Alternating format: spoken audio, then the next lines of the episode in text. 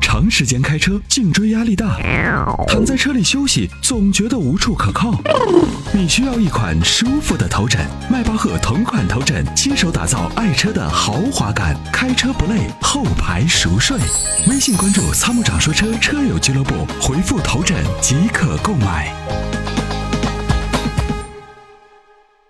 喂，你好，二位好。哎，您电话已经接进直播室了，有什么样的问题请讲。啊，你好，哦，我是有一台那个二零一六款的本田 CRV 二点零自然吸气的都市版，嗯然后我这个车是在呃低怠速的时候，如果切换变档，比如说前进变后退，或者是后退变前进的时候，然后第一脚点刹车的时候会有异响，我想问一下这是什么原因？低怠速的时候换挡的时候就会有异响。换挡然后没有异响，是第一脚点刹车，只有第一脚。啥样的声音？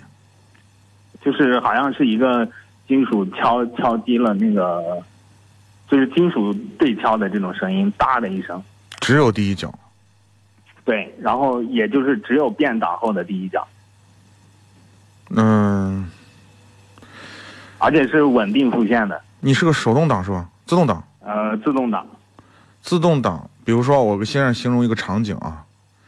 你比如说现在你车停稳着呢，对吧？对，然后你然后倒库，你这时候把倒挂到倒档上，然后车对动起来了，是吧？对动起来的时候，你好好踩一脚刹车，这时候响一声，对，这个响的声音伴随着你感觉有震动吗？没有震动，就是金属敲击的，哒一声。嗯，嗯、检查你的这个呃悬挂的部分，悬挂的部分这些胶套啊什么乱七八糟这些东西，就是看看哪儿有没有矿量，多少公里的车，呃，九千多，才九千多啊，对，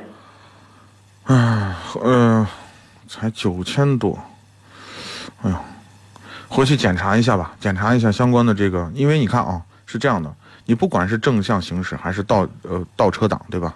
你使你刹车的时候实实际上使了一个反作用力，对不对？嗯，啊，反作用力的施加呢，使得这个作用力的会传递在你的整个的车上的悬挂的部分。是这样的啊，就是刚才我说的这个原理是这样的，就是我们刹车的时候呢，实际上给它施加了一个反作用力，对吧？这个力量随着刹车卡钳和你的悬挂的部分会传传递到其他的部，就是你的车底盘的其他的部位。那么如果如果在固定悬挂的这些点位上，如果哪儿有松动或者有问题，就可能出现这样的声音。那么那这个会声不会是比如说是卡钳，或者是跟有可能地方接触的这个有地可方能。不均匀，或者是有空隙一类的有可能，这个需要检查啊。哦。这个可以这样的，就是你可以找一个小剪刀，就是 小剪刀是什么呢？就是那个举升机的那种小剪刀举升机。我们一般，呃，修理厂就是这么这么这么喊它，就是只有一小段儿，只能把你的车的中间的部分托起的那种举升机，就四个轮子单空。啊、嗯，那种举升机，或者是传统的举升机都可以，只要四个轮子是当空的，然后把在车上把车打着，然后让轮子转起来。这时候呢，就模拟就在举升机上模拟你这个动作，让一个专业技师在底下听着这个声音在哪儿啊，啊，把这个声音把这个声音弄出来，然后让这个技师听声音在什么地方，然后想办法看看这个声音确定到哪个点位上，看看找找找找哪儿是不是有矿量，或者哪儿有什么问题，然后更换啊解决就行了。啊，我想问一下，就是嗯我这是个新车，要是这么早换这种卡钳啊，或者这种东西的话，嗯假设去 4S 店以后，它是还没过质保期嘛？它嗯要。是这么早换的话，是有这种安全隐患吗？没有啥安全隐患，这个这种东西就就是这样的，就是看是哪个部部分的。如果说是传动部分，或者说你你固定悬挂的某一个部分出现这种响动，呃，可能会跟安全有关。如果说你就就像比如说断轴，正开着它断轴了，它能没有安全隐患吗？有的吧？我感觉是嗯好像是左边的轮子，就是左前轮，不，我哦有啊点嗯呃，感觉是一方面，就是，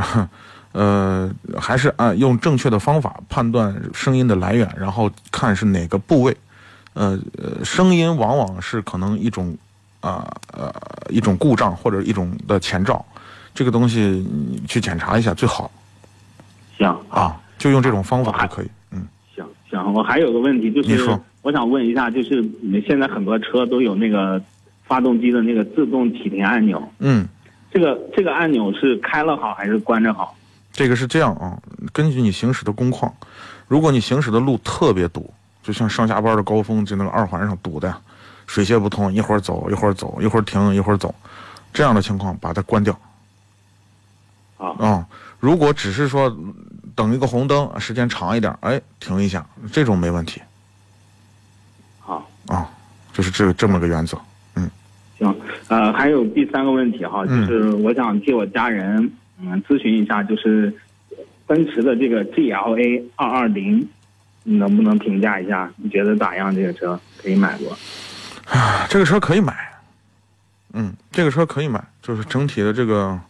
就空间会小一些，就是很多人觉得这个空这个车空间小，操控的质感是有的，整个奔驰的感觉还是有，就内饰的风格啊，这个都 OK 啊，呃，就车车内的空间有点小，跟它有一个同平台的车，你也可以去看，如果喜欢这样的车，就是英菲尼迪的 QX 三零，好，两个是同平台的，发动机是啥都一样，行好。哦呃，GLA 这个车没有什么投诉或者是缺陷吧，就是爆出来的。嗯、没有太多问题。当然，车卖的多了，肯定有一些投诉，但是没有批次性的问题。行行，好嗯好好，好，没有问题了。好，那就这样啊，感谢参与，再见。嗯。行，好，谢谢你。